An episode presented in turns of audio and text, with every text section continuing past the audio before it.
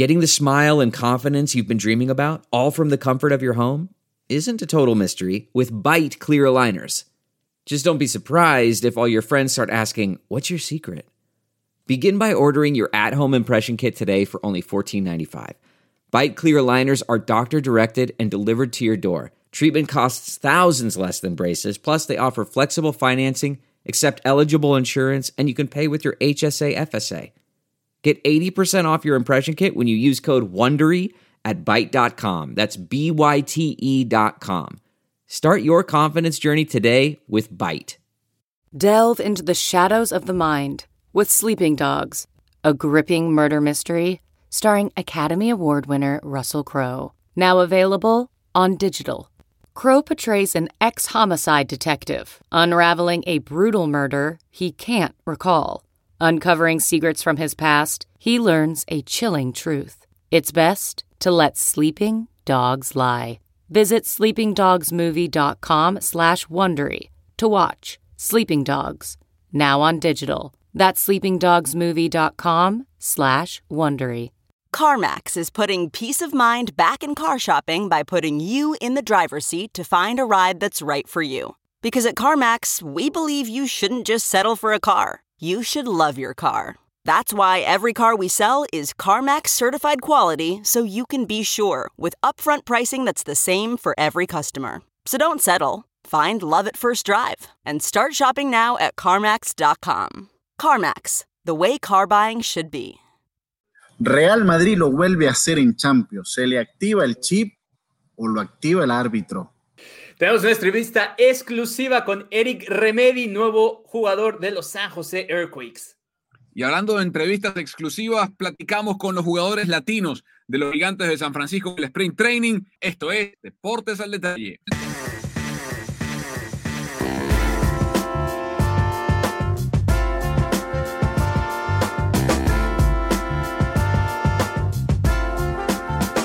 Hola, ¿qué tal? Buenos días, buenas tardes o buenas noches, depende de la parte del mundo donde se encuentren. Bienvenidos al episodio 22 de Deportes al Detalle. Pedro Andrade, Carlos Justis y quien les habla, Carlos Mauricio Ramírez. Hoy tenemos un programa de todo, señores. Tenemos MLS con Eric Remedi, fichaje argentino de los Quakes. Tenemos grandes ligas en Scottsdale con los gigantes. Pero hay que empezar, Pedro, con eh, la barbaridad de triunfo del Madrid contra el Atalanta. ¿Qué roja fue esa, chavo? ¿Qué tarjeta roja fue esa? De verdad tenemos que hablar de, del partido, de verdad. Mira, ahí está el experto en el bar, con V pequeña, no se confundan, que nos va a hablar de qué fue lo que sucedió. ¿Qué fue lo que yo, yo todavía no sé qué fue lo que sucedió? Quizás me dejé influenciar por la cantidad de personas que sigo en Twitter que hablan de fútbol, que saben de fútbol, que narran de fútbol, que escriben de fútbol. Y yo creo que si acaso encontré dos personas que dijeron fue roja, el resto está como estoy yo. Que alguien me lo explique y me lo dibuje porque no lo entiendo. Con nosotros tenemos, el partido? Un, sí. Tenemos, tenemos, un experto analista arbitral, el, el, árbitro profesional Carlos Justis, nos va a contar si fue rojo sí. o no. Sí. No, y además, y además que él tuvo, él tuvo la oportunidad además de también de conocer cómo opera el VAR.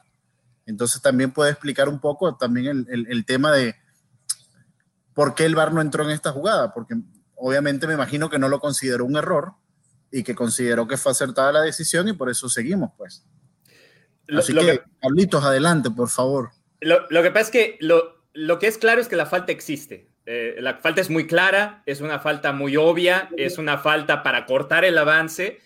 Y el problema de eso es que el VAR, en teoría, solamente está para rectificar una roja, pero para eso el VAR tendría que entender que hay evidencia suficiente viendo, viendo la repetición para no darla y normalmente eso pasa solamente si es falta o no. Si no lo toca y se tira, entonces el VAR sí le puede decir, oye, sabes que cometiste un error. Pero como el árbitro dictamina que era jugada manifiesta de gol, pues el VAR no puede decirle al árbitro que es otra cosa porque la falta existe. Ojo, yo no estoy diciendo que para mí sea roja y a mí me parecía que podía ser amarilla porque había un jugador que en teoría podía llegar, pero ahí es donde entra ya esa, esa parte subjetiva el jugador que está más cerca para venir a hacer el corte, que viene entrando desde el lado derecho, estaba por lo menos a 10, 15 metros de esa jugada. Tal vez podía llegar porque lo más seguro es que como Mendy va saliendo hacia afuera del área, no va entrando derecho al centro del arco, está entrando por uno de los postes. Entonces todavía para mí tenía que tomar otro toque antes de poder disparar el balón. Pero son demasiadas cosas que ver en el bar para decirle al árbitro, sabes que te equivocaste porque ahí se vuelve de apreciación y la falta es clarísima.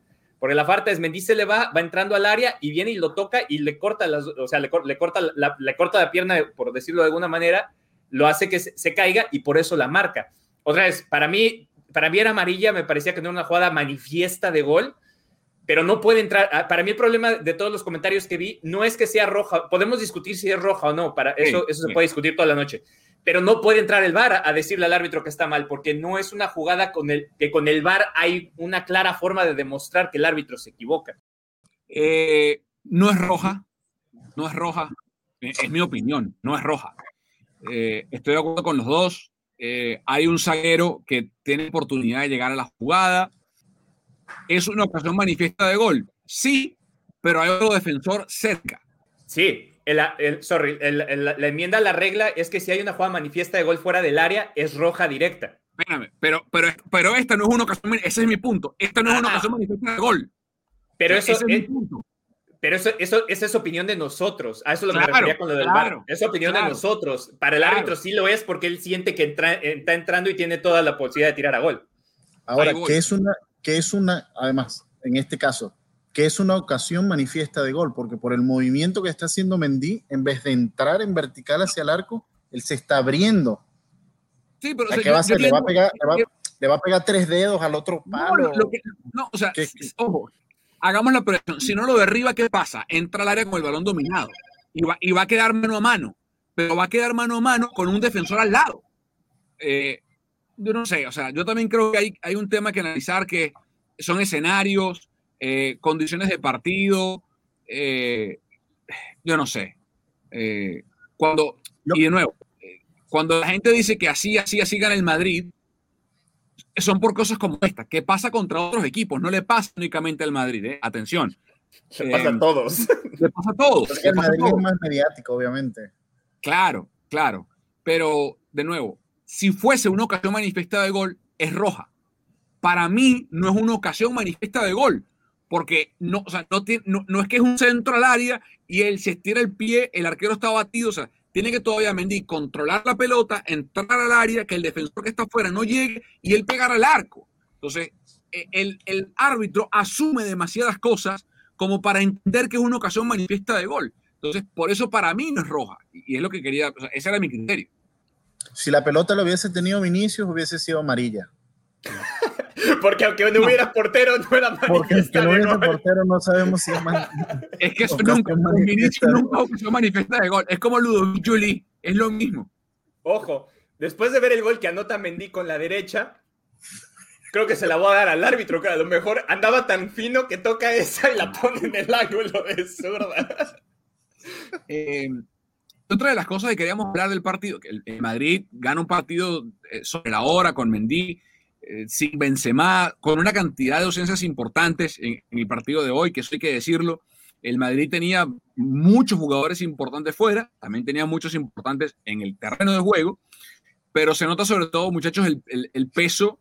Eh, a veces hace falta que un jugador no esté para que la gente entienda lo que vale, ¿no? Eh, y creo que mucha gente terminó de entender, los que lo dudan o no lo aprecian, lo que significa el delantero francés de 33 años para Zidane y el Madrid, ¿no?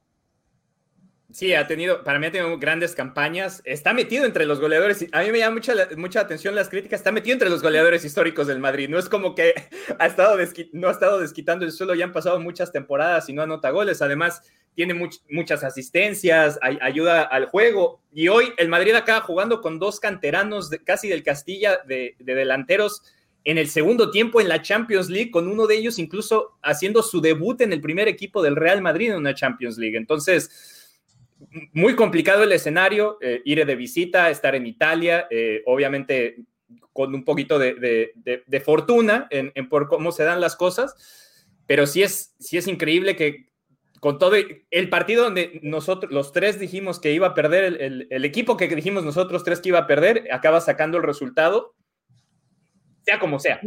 Claro, la, la, roja condiciona todo el partido, ¿no, Pedro? Sí, totalmente. Ya Además, una, roja antes del minuto que 20, creo que iba 15 de partido, si acaso eh, te cambia los planes. Eh, después también tienes la lesión de, de Dubán Zapata también, que te cambia mucho también el, esquema que tenías que plantear arriba, eh, porque pierdes obviamente un, delantero también de fuerza, potencia, para medir ahí quizás molestar un poco más a los defensas. Pero sí, condicionó el partido eh, porque ya Atalanta, digamos, se tuvo que reconstruir y básicamente el, partido se, se, enfocó a, que, a no permitir que me anotaran un gol, básicamente. Eh, y pese a que y pese a que además estaba jugando con un jugador menos, me parece que en cierto modo Atalanta sí, sí tuvo sus oportunidades y en cierto modo sí molestó al Real Madrid. Obviamente ya después del minuto 60 se notó mucho el cansancio eh, y se notó mucho también el dinamismo que, que, obtuvo el Real Madrid, eh, la posesión de balón que estaba teniendo eh, Isco, organizando el ataque y bueno, cayó el gol de la persona, para mí, de la persona menos esperada y de la manera menos esperada, o sea, le dio con la de palo, con la que usa para subirse al carro y apretar el acelerador y la clavó allí, en el ángulo. Y, pero, a ver, en, antes, antes, de, antes de la jugada de, la tarjeta roja por jugada manifiesta, ¿no les parecía que podía haber, también el árbitro había, podía haber sacado una roja en, en la plancha que le ponen a Vinicius? Y eso hubiera sido peor porque te sacan al arquero tienes que sacar a un jugador, entonces estás con el arquero suplente, con un jugador menos, y lo hubiera, para mí eso lo hubiera condicionado todavía más. Yo creo, o me dio la sensación de que como esa jugada pasa tan al principio, se arrepintió de no haber sacado la roja y por eso es más enérgico a la hora de la siguiente. Lo que llaman la compensación, pero el problema está, o sea, pasemos de la, de la tarjeta roja. Ya, hubo tarjeta roja, el árbitro así lo decidió y listo, lo expulsaron hubo muchísimas decisiones arbitrales que para mí favorecieron más a un equipo que a otro y perjudicaron más a un equipo que a otro.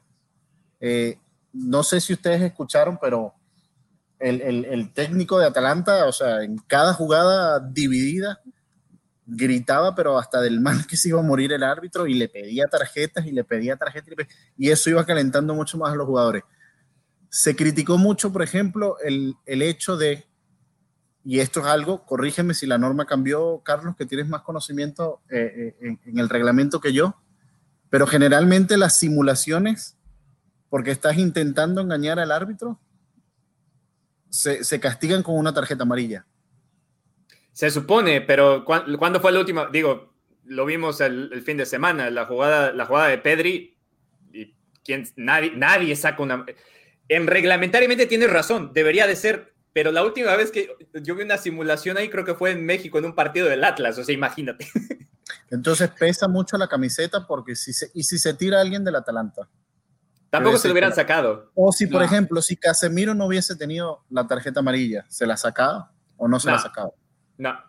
No, eh, creo que esas jugadas, muchas de esas, muchas de esas decisiones, en cualquier otro, también ahí pasa porque es el Madrid, en cualquier otro partido, si ves el partido del City, hay tres entradas de esa y no sacan amarilla y nadie pide una amarilla. Lo que pasa es que aquí ya está amonestado. Es Casemiro, viene una jugada así y quieres que le saque la siguiente amarilla. Entonces, no sé, para mí hay, muchas de esas decisiones que creo que, se piden más por ser el Madrid a que realmente, si estoy de acuerdo que condiciona el juego tener 10 hombres dentro de la cancha, eh, obviamente te cambia, te cambia el flujo, pero tampoco creo que haya sido tan escandaloso como para decir, si le hubiera dado tres, si te da tres penales, cuatro rojas, este, ponen alineación indebida cuando no hay, entonces sí puedes decirme que, hubo muchas cosas a favor.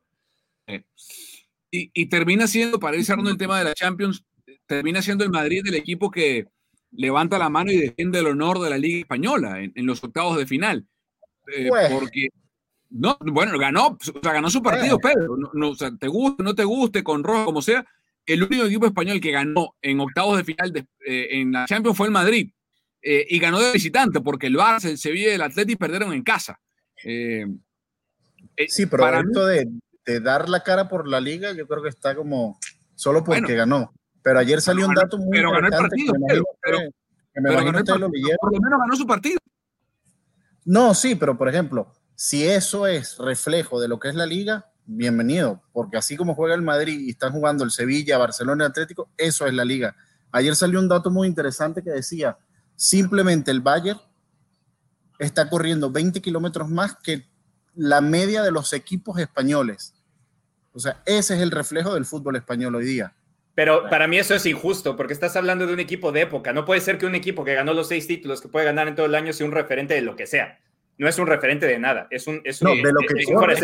¿Cómo, utilizar el baremo de, lo que corre muchísimo, porque ahí, ¿te acuerdas? Pero solo en el podcast anterior. El Barcelona llegó tarde a todas las jugadas. ¿Por qué? Porque no corren. Está bien, pero estamos hablando solo del Bayern Múnich. Y, este, para mí este Bayern Múnich, pase lo que pase, va a ser un equipo, es un equipo de época. Eh, eso es, un problema que yo tengo cuando se habla del fútbol, cuando dicen el fútbol español, también de repente, a mí tampoco me parece que decir Real Madrid y Barcelona son el reflejo total de lo que es el fútbol español, porque el fútbol español implica todo lo que es estructura desde, desde fútbol formativo hasta arriba. O sea, hay muchos jugadores muy talentosos españoles que no están jugando en España y ellos son parte del fútbol español, porque al final de cuentas, si ellos los pone una selección nacional, se vuelven parte del fútbol español, no, no, es, no es que solamente el fútbol alemán. Entonces... pero, creo que podemos estar de acuerdo los, los tres, no sé, pregunto, que la cara que mostraron los equipos españoles en general, incluyendo el Madrid en la Champions hasta ahora, no ha sido buena. Ah, eso, eh, para mí es aparte, eh, para mí es aparte. Los equipos españoles sin, sobre todo el Sevilla y el Barcelona, lamentablemente, ¿no? Porque el, el, Atlético me parece que es culpa de ellos plantear el partido así, pero acaba perdiendo 1-0. Tampoco fue como que les pasaron por encima. Pero te digo una cosa, para mí fue peor lo del Atlético, para mí el peor, o sea, el Barça fue el peor resultado. Pero se sabía, o se presumía. No, tampoco, se presumía, Pedro, o sea, pero, pero digamos, ya es como, y citar un, un cliché, pero e, era como la crónica de una muerte anunciada, porque tú sabes, o sea, el Barça sabe de qué se va a morir, futbolísticamente hablando.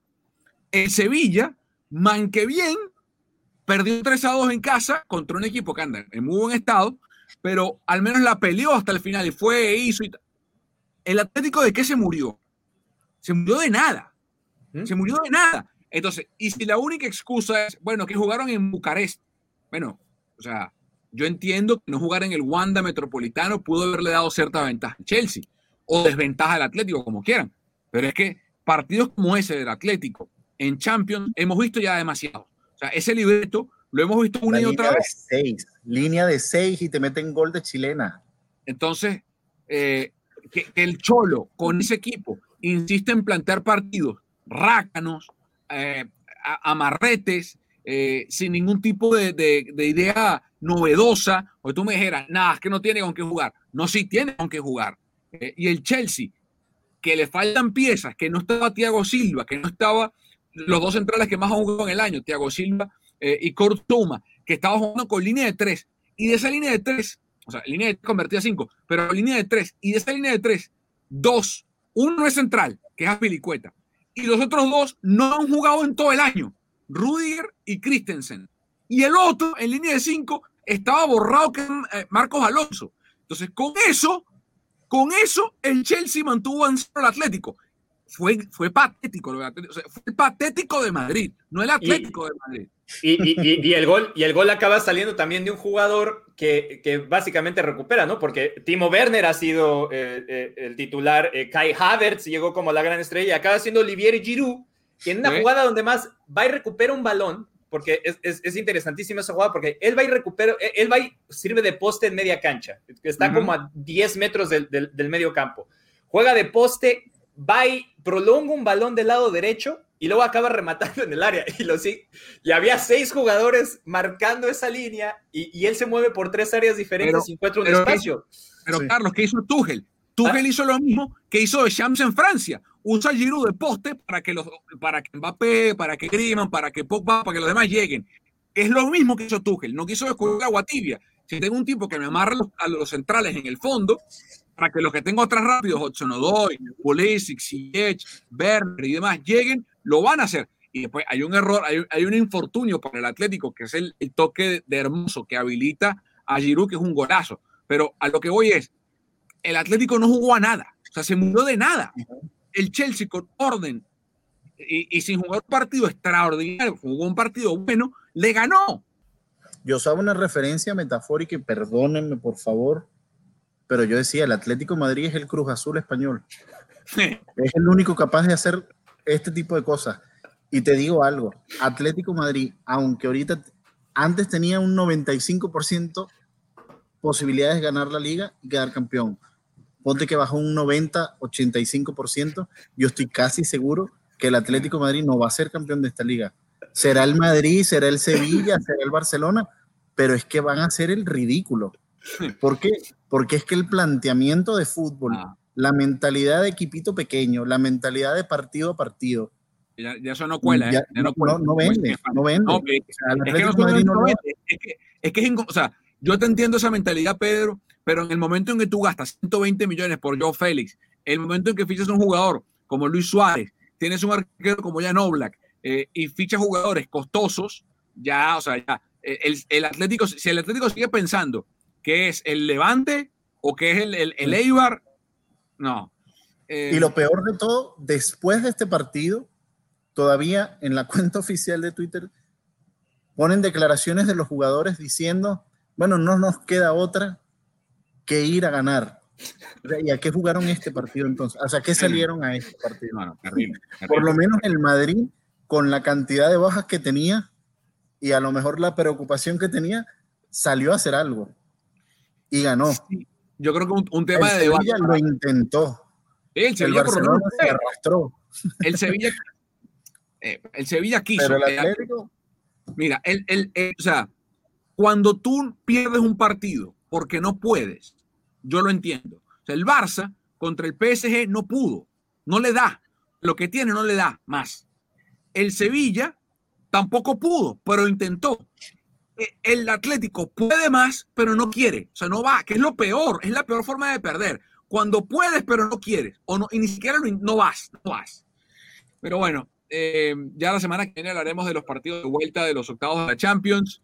Eh, que están unos básicamente resueltos, el triunfo del Bayern sobre la Lazio, el triunfo del PSG sobre el, sobre el Chelsea, eh, yo creo que sobre, el Barça, hay otras que están un poco más abiertas, el Porto Juve está interesante, el mismo Chelsea Atlético la vuelta en, en Stamford Bridge, el, el Madrid Palanta, porque yo no creo que esté liquidada ni mucho menos esa llave, y lo del Man City contra el Gladbach, que fue 2-0 y también está básicamente liquidada. Solamente el Porto pudo ganar de local en los en los partidos de ida de los octavos de final, lo cual resulta sorprendente.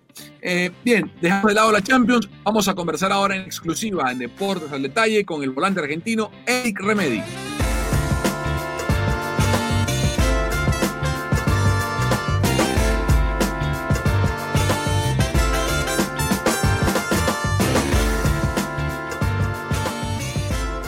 Bien, amigos de Deportes al Detalle, tenemos una exclusiva con nosotros, el nuevo, uno de los nuevos fichajes de los San Jose Earthquakes, el argentino Eric Remedi, nos acompaña para hablar con, eh, con todos ustedes y con todos nosotros acá en Deportes al Detalle. Está en Argentina, previo a venirse para la pretemporada de los Quakes. Eric, ¿cómo te va?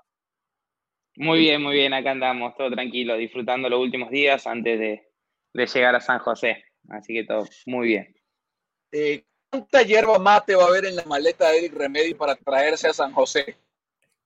Y, bastante porque, porque tomo bastante mate, así que prácticamente todo el día estoy tomando mates, así que yerba, termo, saca el termo, el mate, está todo.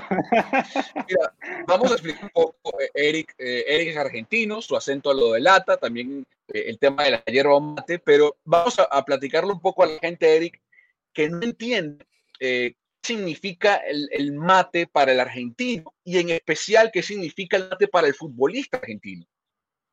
Y el mate es, es, más cultural argentino, es que, bueno, acá se suele usar para todo, para desayunar, para merendar. Eh, siempre se toma en grupo, en, en familia, con amigos. Es como decirte, no sé, como se ve como parecido a, al té verde, al green tea, eh, sería como algo así, pero se comparte en mate y bombilla, se toma de, una bombilla, entonces es un poco raro ver cómo los argentinos comparten y toman de, la misma bombilla, pero bueno, es, es, algo que acá es, normal y cotidiano y, y siempre que te juntas a charlar o a hablar con alguien, está el mate por medio.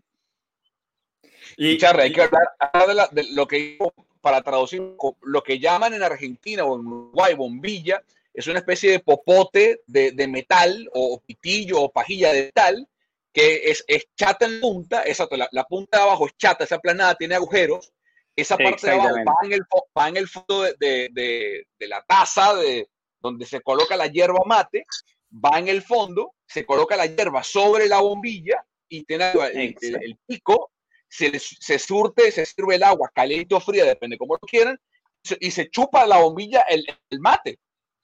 Agua caliente para el mate y agua fría es tereré, pero es más de... En Paraguay se toma tereré con agua fría. Mm.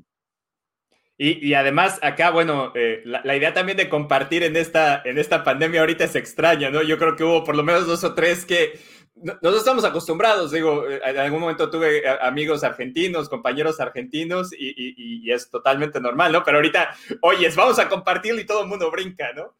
No, y este, el año pasado y este año es, es difícil porque ves a todas las personas o en todas las reuniones, cada uno lleva su termo de mate con su mate porque como no se puede compartir entonces cada uno está, son 10 personas y las 10 personas tienen 10 mates y 10 termos cebándose y así que sí.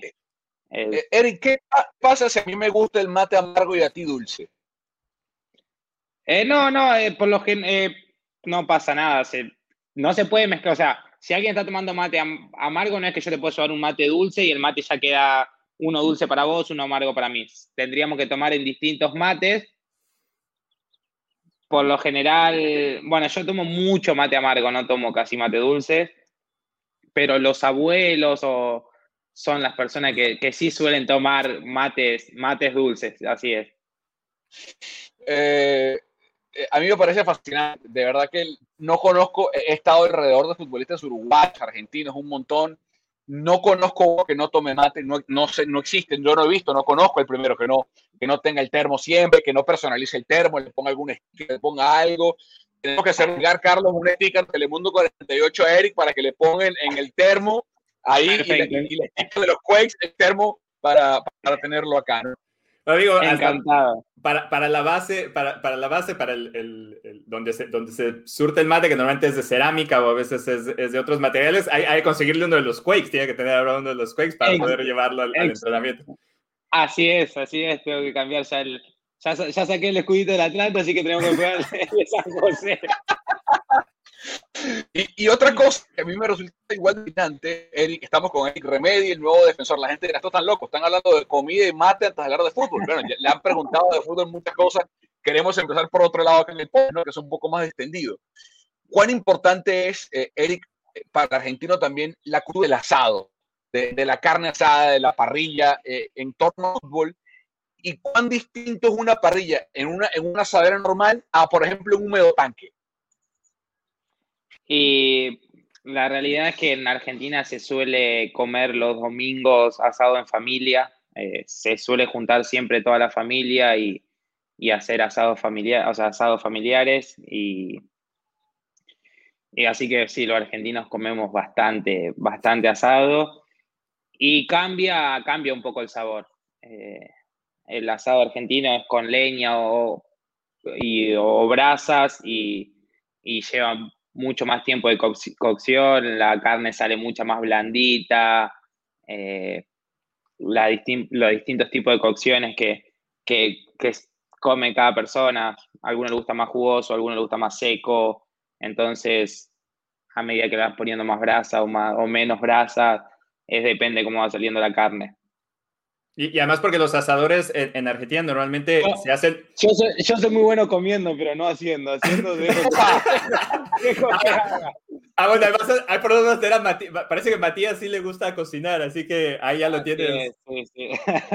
sí, sí, así es. Eh, bueno, en los clubes argentinos, en pretemporada se suele hacer cuando, cuando cierra, se termina la pretemporada como para finalizar se suelen hacer asados para cerrar la, pretemporada, para disfrutar después del último entrenamiento y, y también suelen hacer en, dos por tres en los partidos, después de, no sé, varios partidos, o después del clásico, a comer asado, después del entrenamiento, se suele hacer. Y bueno, Matías hace, sigue haciendo esas cosas en San José y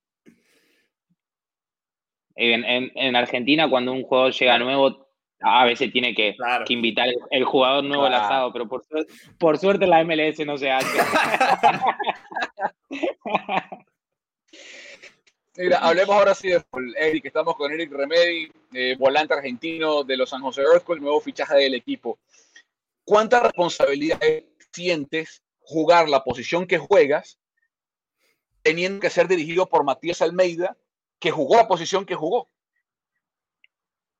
No, al contrario, es, es mucha más facilidad porque puedo aprender muchísimos más. Eh, teniendo la posibilidad de, que me enseñe a alguien que ha jugado en esa posición y que tiene mucho más conceptos y, sabe lo que, lo que se vio, lo que pasa en ese momento. Entonces, nada, al contrario, me brinda o me puede brindar muchísimas más herramientas para, para yo aprender y seguir creciendo. la presión, Carlos, debe ser alta porque si alguien sabe lo que exactamente de esa posición y sabe, es ¿no? Claro, pero bueno, intentaré, o sea, supongo que, que podré sacar lo máximo o, aprender muchísimo más, por más que sea que sea presión o no, trato de disfrutar y aprender y mejorar todo el tiempo, entonces creo que, que para mí me da mucha más confianza. Y, lo mismo pasa con los compañeros, ¿no? Eh, porque vas a compartir ese medio campo con, con una de las joyas del fútbol estadounidense, con Jackson Jewell. Y eso también te ayuda, ¿no? Porque tener unos compañeros eh, que tengan mucha calidad, pues obviamente eso también eh, eleva tu juego y te, ayuda a, seguir sobresaliendo, ¿no? Sí, sí, sí, totalmente. Yo creo que, bueno, que con el correr de, las prácticas, los jugadores se van conociendo, nos vamos conociendo y en qué podemos solucionar o arreglar o cómo nos entendemos. Entonces, eh, sin dudas que, que bueno, que, que todo San José intenta jugar con la pelota, que tener la pelota, atacar y, la verdad que eso te da muchas muchas ganas de, poder ir y, poder encajar o, aportar un granito, un granito de arena para poder ayudar. ¿Qué te quedó Eric? ¿Cómo? Sí. ¿Qué te, quedó del Tata?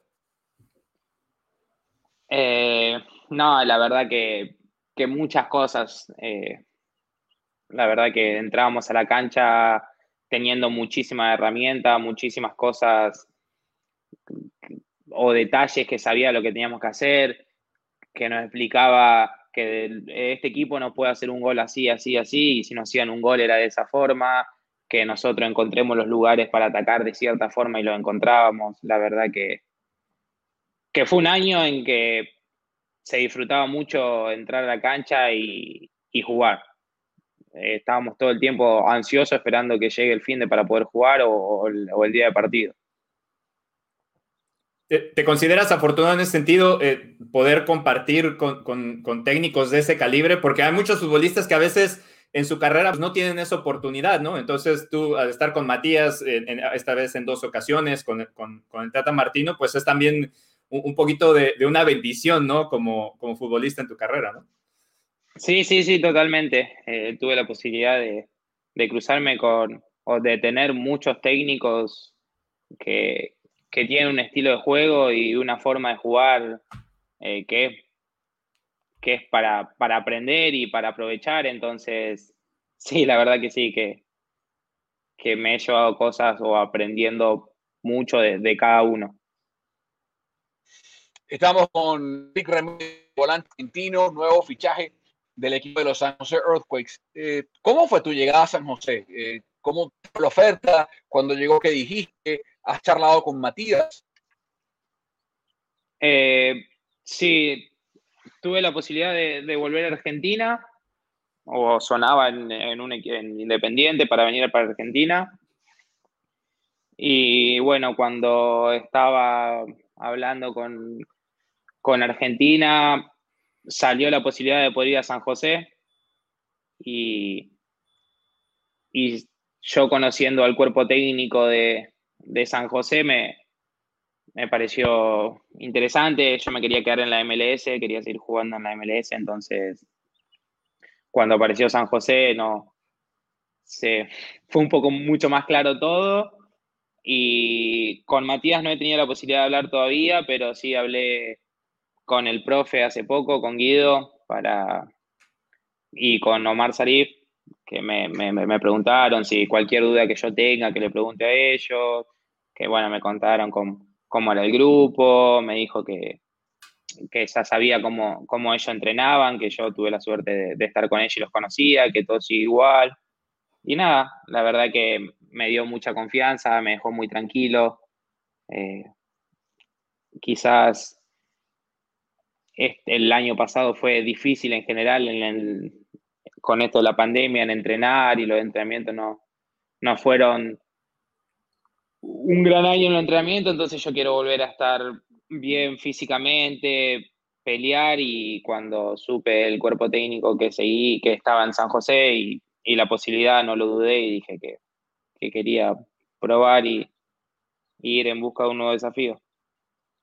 Y, si de estar en forma vas acá, seguro en forma te van a poner, porque el, sistema de Matías es, es exactamente para eso. Eh, me llama la atención que, tenías una, o, que dices que había una oferta eh, de Independiente, y es algo que, a, nosotros nos gusta resaltar mucho. Lo importante que es para un futbolista también el, cambio, esos cambios de vida también son difíciles, ¿no? Entonces para ti fue importante poder, aunque sea del otro lado del país, por lo menos poderte mantener en la misma liga y que no, no sea un cambio tan fuerte de, vida para ti y tu familia, supongo. Eh, sí, sí, así es. igual hubo muchas, casi muchas chances de, poder ir a Argentina y bueno, volver a, volver a Argentina después de, un año de pandemia, estando solo en Atlanta, fue como, como bueno, vuelvo a estar cerca de mi familia, vuelvo a estar tranquilo y vuelvo a estar cerca de ellos, puedo verlos si, pasa algo por cualquier cosa. Pero bueno, también, también mi idea era quedarme en la MLS, y bueno, por suerte, vuelvo a decir, apareció San José con un técnico que, que, ya, que ya lo conozco, con un cuerpo técnico que ya conozco a todos, que me gusta su forma de entrenar y de, y de jugar, y bueno, opté por, por, por quedarme. Eh, estamos con el Remedi, volante argentino del San José. Eh, Eric, ¿qué importante es el dorsal que utilizas para ti? Eh, la verdad que, bueno, debuté con la 29. En Banfield. en Banfield, claro, debuté con la 29.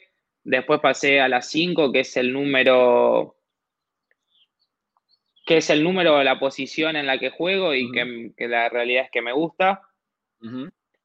Cuando fui a Atlanta no estaba ni la 29 ni la 5. Usaste la 11.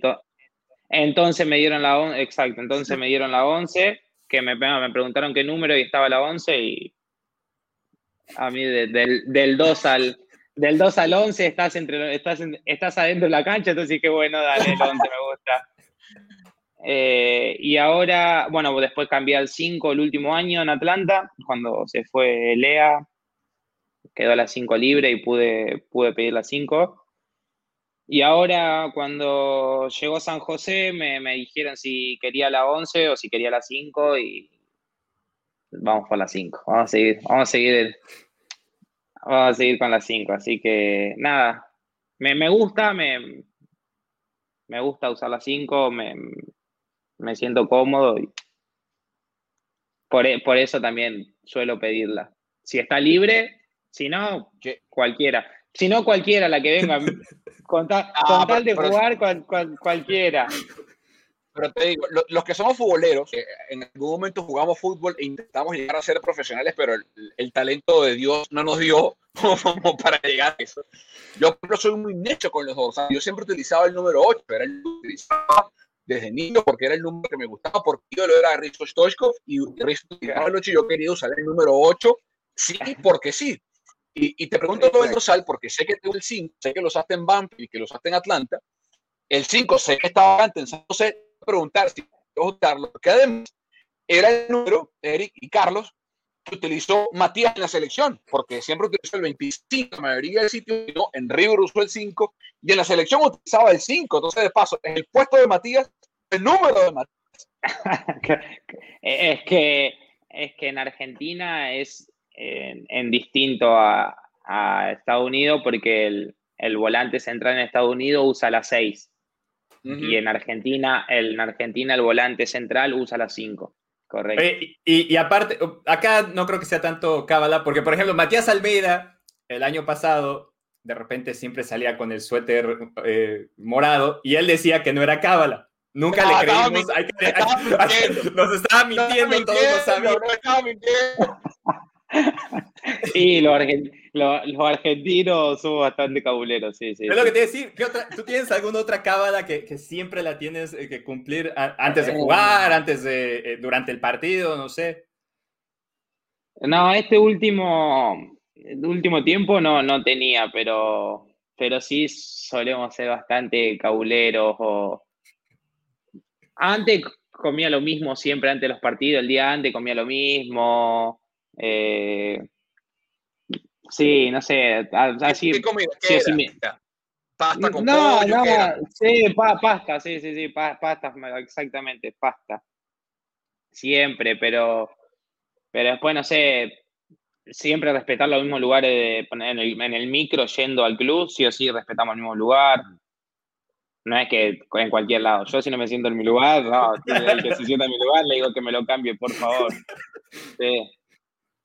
Sí, yo. en el, ¿Te imaginas que ese puesto, ese puesto sea el de Wondolowski, aquí en San José? No, no, no, no, no, no, no, no. Yo cuando tengo mi lugar es cuando ya sé que ese lugar está libre y ahí lo agarro, no es que voy y le digo, no, no, ese lugar es libre. Yo busco lugar libre y después siempre me tengo que sentar en ese lugar que ya estaba libre. Pero, pero sí, los argentinos somos bastante cabuleros, sí, sí. Estamos con Eric Remenda, que es el detalle del podcast en español de Telemundo 48. Eh, hablemos del de fútbol, Eric. Eh, ¿Cuán distinta es la importancia de posición en un esquema como el del Tata Martino, por ejemplo, contra lo que plantea un esquema de Matías? Porque los conoces perfectamente bien. Vamos a hablar porque la gente piensa que lo que hace es marcación hombre a hombre toda la cancha y así. O sea, al ojo, digamos, se ve muy sencillo, pero tiene unas mezclas distintas. Para un ante 5, en el 4-2-3-1 de Almeida, tiene otros principios. Tu posición, ¿cuán importante es? ¿Cuál es el rol que tienes que cumplir? Eh, no, creo igual que, que, todos los, los, roles son, son importantes porque en una presión, jugar un uno contra uno, cuando un jugador de, del toro que están presionando ya llega tarde y, al llegar tarde ya un jugador queda desparejo, ya, ya perdés y ya el otro equipo gana en, diferencia numérica. Entonces, en un uno contra uno es importante estar, estar todos atentos y, y siempre tratar de, que uno o el, el, que quede más lejos sobrar, entonces puede, puede hacer relevos pero dentro de todo igual eh, depende también el rival y cómo pararse con, los esquemas, pero eh, hay, que, hay que estar preparado para, para hacer el 2 contra 1, cuando una pelota está lejos y incómoda para poder presionar, saber cuándo ir a presionar y cuándo no, es, es bastante complicado. Sí, yo de hecho... Eh, en el, paso que tuve semiprofesional, segunda y tercera división, jugada de central o jugada de, medio volante, de, medio contención que decimos en México. Y parte importante es aprender a leer el juego precisamente eh, para eso, ¿no? Además de que es una de las posiciones donde es una realidad donde más corres. Por, por, depende del bloque también. Si el bloque a la hora de hacer el bloque alto te hacen ir y venir, te vuelves más un volante mixto y, obviamente es un poquito más, más, más complicado. Eh, en, en, ese mismo, en ese mismo tenor, ¿Te ha tocado, eh, eh, por lo menos en diferencia con los técnicos sudamericanos en este caso y, el año pasado, ver un cambio de filosofía en cuanto a eso se refiere en, MLS a la hora de, cómo organizarse a la hora de atacar y de defender? Eh, sí, con los cambios de técnicos, sí, y de escultura sobre todo. Porque quizás cuando, en 2018, cuando llegué, los entrenamientos de, bueno, de Tata y creo, o en realidad los, de Matías siguen siendo iguales que como, como ellos entrenaban acá, o sea, eh, entrenamientos con pelotas, todo con pelota, pero que a, a, la vez es usar la pelota, pero también entrenas mucha parte física inconscientemente mientras haces los ejercicios con, con la pelota, entonces estás mejorando continuamente técnica, pero también físicamente sos un relojito. Eh, y también tuve, cuando entrenábamos con Fran de Boer, que los ejercicios eran más físico, era, no se entrenaba como se entrena en Sudamérica, sino que físico más aparte y eran ejercicios con pelota. Entonces son distintas culturas o distintas metodologías de entrenamiento que, que es normal de, cada entrenador que venga y, quiera proponer su, estilo y su juego. En ese sentido, yo creo que, bueno, yo también extraño un poco la forma de entrenar argentina o sudamericana, que, que es un poco más fuerte, más, entonces, eso es lo... No te, no te preocupes, no te preocupes que lo que llegues aquí... No te preocupes. No te preocupes. No, no, Al contrario, al contrario. Cuando, aparezca el pelado Almeida... Eh, estoy, estoy, entusiasmado por eso. No, no, sí, sin duda, sin duda. Sé que, que el profe Guido tiene... Eh, más, se veían en los jugadores de San José que físicamente todos los jugadores volaban o, o estaban bien y y, para presionar o para jugar uno contra uno, eh, uno contra uno y hay que estar bien, hay que estar bien físicamente, así que... Mira, eh, estamos con él pocas personas mejor para, para dejar un tema que a mí también me parece apasionante, que es el tema ambiente. Estamos en una época rarísima donde hay fútbol sin gente. Fútbol sin gente es mejor no tener fútbol pero igual es horrible porque nada más sabroso que tener a la gente en la tribuna. Eh, y, y, tú desde lo que para mí es la mejor acción de MLS cuanto antes. Más allá de que en el Mercedes en 70 mil, eh, yo soy muy amigo de Joseph Martínez y cuando hablaba con él decía, no sabes lo que es, o sea, aquí es una locura, o sea, aquí estamos por encima del, de Falcons, de, la, de los Hawks, de Bravo, o sea, aquí Atlanta United cuando fuimos campeones era el número uno y toda la ciudad era negro y rojo para donde sea.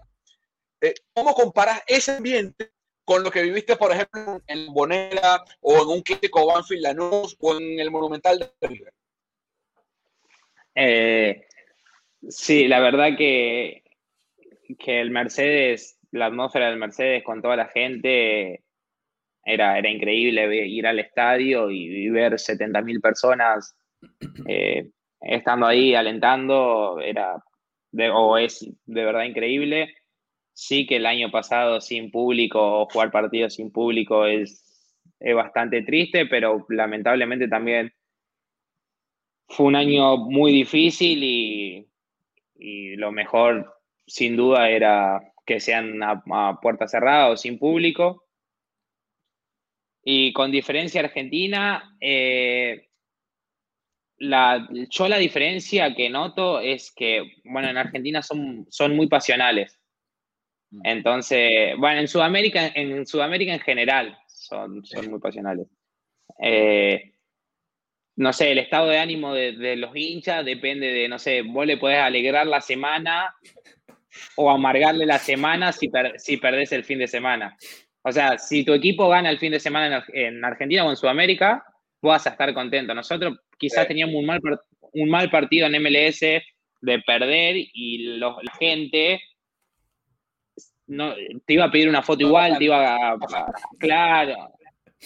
Eh, en, en Argentina, si perdés un partido, lo que menos quiere la gente es ir y sacarte una foto, se va a la casa triste. Pero, y... si pierdes con la nube o si pierdes un clásico. Pero digo, llegaste, ¿qué partido recuerdas que tú dijiste? hoy siento esto para Argentina, o nunca llegaste a sentir eso en Atlanta. No, sí, sí, sí, sí, sí, sí. Sí, no, no, no. La, eh, cada vez que jugamos contra Red Bull, contra Orlando, Eh, obviamente no, no es lo mismo que jugar un clásico, porque ponerle, bueno, en, Argentina la semana entera el clásico, la presión que se siente de, que toda la semana va gente a, las prácticas, a ver la práctica, de que empiezan, que empiezan a alentar, que empiezan a colgar banderas. Eh, bueno, nosotros entrenábamos toda la semana tranquilo, pero sí sentía la, la motivación de llegar a la cancha y que, que cuando estábamos por entrar levantaban los telones y todas esas cosas. Y, en Atlanta cantan bastante canciones. Eh, entonces, había partidos que sí, que la atmósfera era, era muy linda y era parecida, parecida a la Argentina. Pero, pero con menos recordatorios familiares, eso sí. No, claro. si en Estados Unidos erra un pase, no pasa nada. No se acuerda de la familia. Que en Argentina se, se, salva el perro de casualidad cuando te, te, Se fue, se acuerdan de todo. Y eso si el perro es lindo, si no. claro, claro, exactamente. Pero, por ejemplo, no sé, ir a la cancha y ver a la gente tomando cerveza como si nada al lado, al lado de, nosotros que estamos pateando, sacando lateral o algo. Acá en Argentina lo puedes ver afuera de la cancha, no lo vas a ver dentro de la cancha porque no, no entra.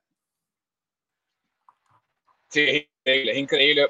Ojalá gente regrese pronto. La expectativa que tenemos acá en California, Eric, es que probablemente para julio, agosto, tal, la NFL comience en agosto.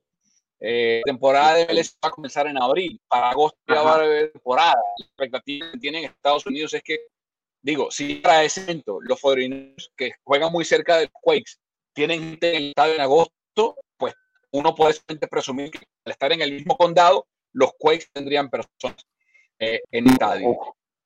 Ojalá Dios quiera que sí, ojalá se pueda.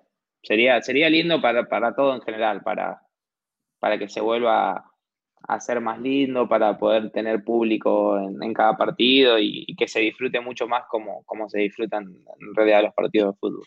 Hacemos el tiempo, esperamos pronto aquí en la Bahía para compartir contigo en, la cobertura de Quakes. Un fuerte abrazo. Dale, perfecto. Abrazo grande. Muchas gracias por todo. Bienvenido a la costa oeste y te tocarán ahora sí la comida asiática y los tacos. Te, llevaremos a comer comida mexicana. Perfecto, encantado. Sí, no mucho picante, por favor. Después no pasa nada. No, más en la cancha con picante, no pasa nada.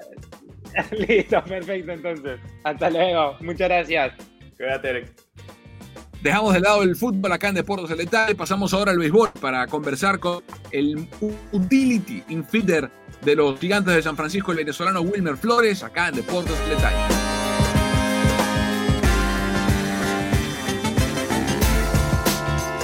Bien amigos de Telemundo, hoy charlamos con Wilmer Flores, pelotero venezolano de los gigantes de San Francisco. Comenzamos con nuestra gira por Scottsdale en esta nueva realidad de COVID-19 que al menos a través de la tecnología nos permite conversar.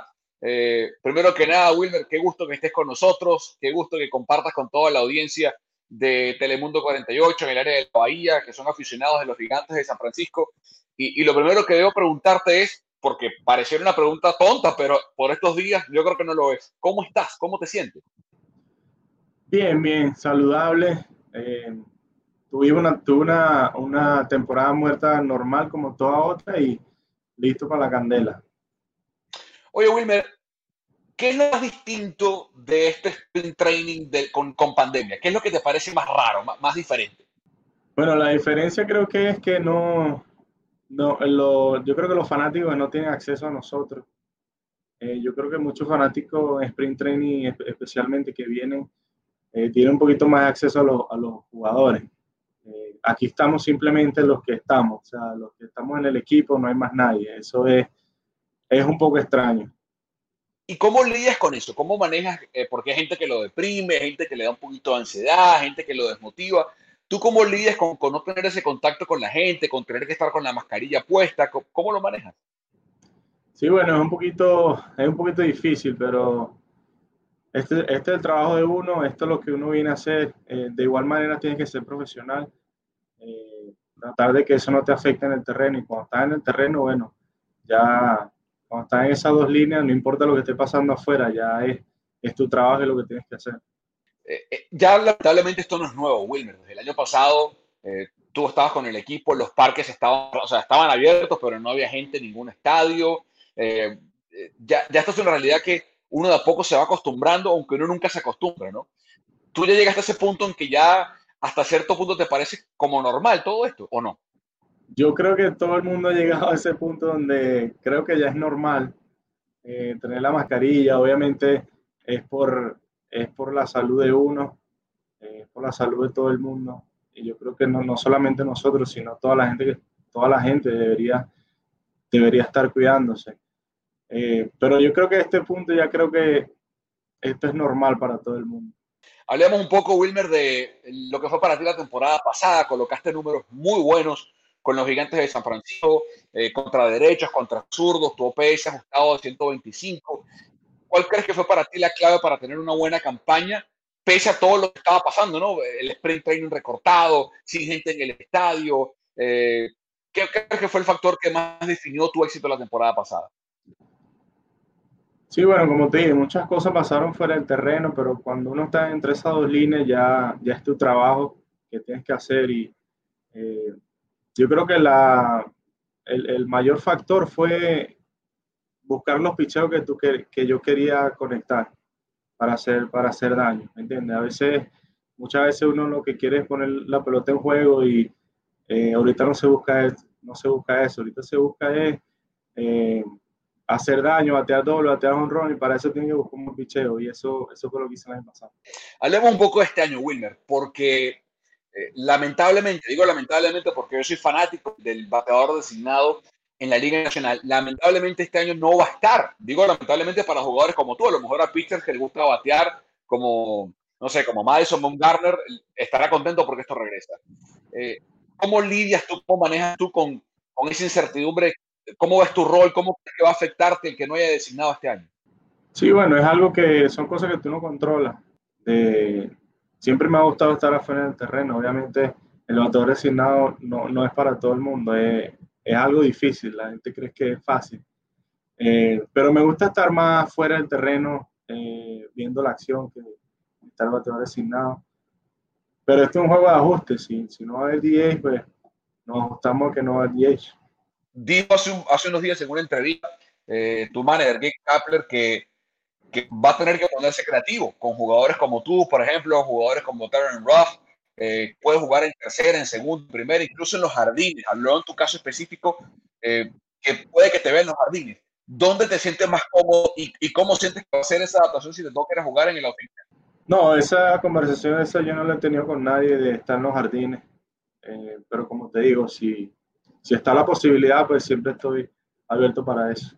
Mira, e, el año pasado, estuve tus números, tu mejor, eh, tus mejores números fueron jugando en la, cuando apareciste en la primera, o sea, bateaste 378, tu OPS fue de 1084, los 12 juegos que tuviste en primera base. Eh, cuando fuiste designado, fue tal vez los números que, que no te favorecieron, pero eso a ti te hace alguna diferencia. Eh, o sea, tu, tu puesto en la defensiva influye cómo te va con el madero o no tiene nada que ver.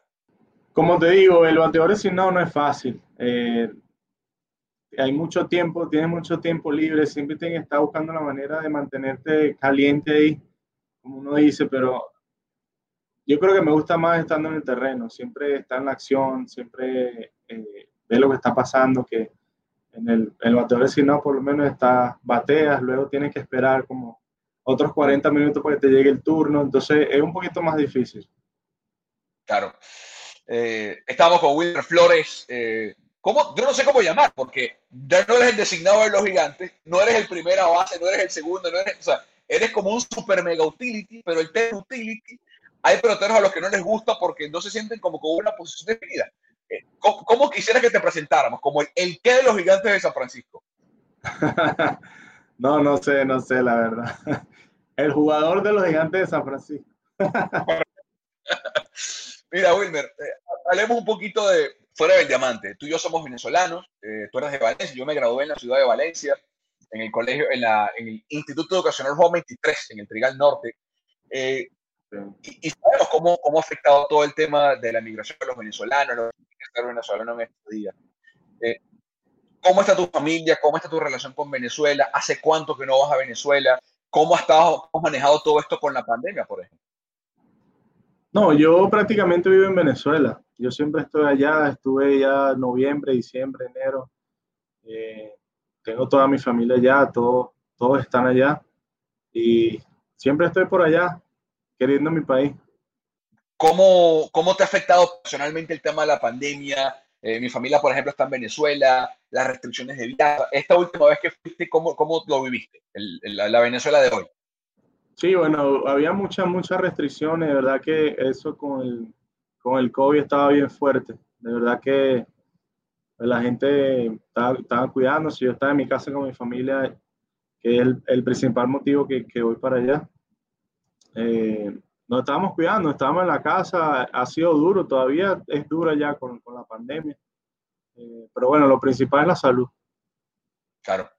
Mira, eh, ¿cómo te sientes con los gigantes de San Francisco, con esta organización? Has estado en varias, has estado en los Mex, estuviste en Arizona. ¿Cómo te sientes ahora con los gigantes segundo año? Excelente, excelente. Verdad que esta organización me ha tratado súper bien. Eh, el año pasado obviamente fue diferente para todo el mundo. Eh, jugamos solamente 60 juegos, pero yo creo que hicimos, hice buena relación con los muchachos. Eh, con, con, el staff de aquí, los coaches, con todo. Y de verdad que me, me siento bastante bien y de verdad que 160 juegos eh, nos vamos a divertir bastante. ¿Qué meta tienes eh, personalmente este año? O sea, quiero lograr tantos honrones, quiero batear tanto. ¿Tienes alguna meta en específico, algo que estás trabajando para mejorar? No, nunca, nunca me pongo metas, nunca me pongo un número. Yo creo que eh, las veces que me he ido bien ha sido juego por juego, eh, turno por turno, picheo por picheo. Eh, las cositas pequeñas, hacerlas y tratar de hacerlas consistentemente. Y con eso, los números a final de año estarán bien. ¿Cómo es Gabe Kapler como manager, ya que tienes un año bajo su mando? ¿Cómo es? Eh, verdad que él es un manager que se preocupa por los peloteros, ¿verdad? Que siempre está en comunicación, siempre eh, nos pregunta si esto está bien, si esto está mal, de qué manera podemos sentir más cómodos. Eh, de, verdad que esa comunicación hace que se sienta mejor en el equipo. Esa es una de las virtudes que él tiene.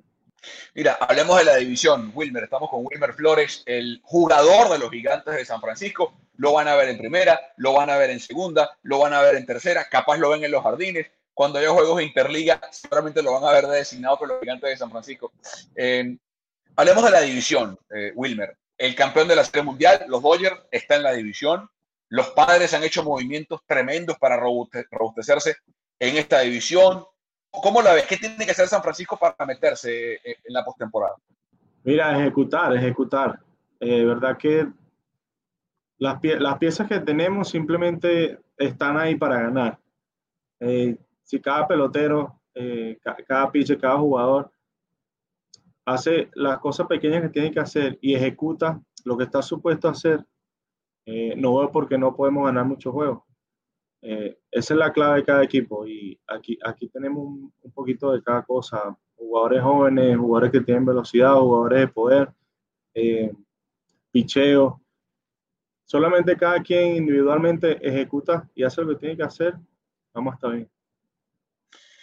¿Cómo cambia el equipo, Wilmer, solamente con la presencia de Buster Posey? Increíblemente, increíblemente. verdad que es un tipo que ha tenido, ha tenido mucho éxito y, conoce la liga, conoce, conoce mucho, eh, especialmente los jugadores de, de esta división. Y tener un catcher que conoce y sabe y sabe de béisbol, pues va a hacer mucho la diferencia. Mira, para cerrar y dejarte ir, sabemos que estás muy ocupado en el sprint training. Qué, fastidio no poder estar allá con todos ustedes compartiendo, como tú decías. Para nosotros tampoco es fácil tener que hacer esto por Zoom, por pantallas, con, con distancia, pero la tecnología nos lo permite. A ver, eh, pregunta fuera de béisbol, Wilmer. ¿Qué es lo que más te ha fastidiado de esta pandemia? La máscara.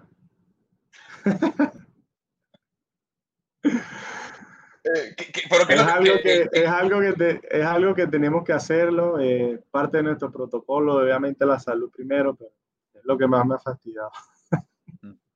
¿qué es lo primero que vas a hacer? Imagínate que, está, que el día de mañana Wilmer nos dicen, se acabó la pandemia, se vacunó todo el mundo, ya es seguro volver a la vida normal como era antes. ¿Qué es lo primero que vas a hacer? Eh, depende, si estoy en la off-season, me voy para Tucacas.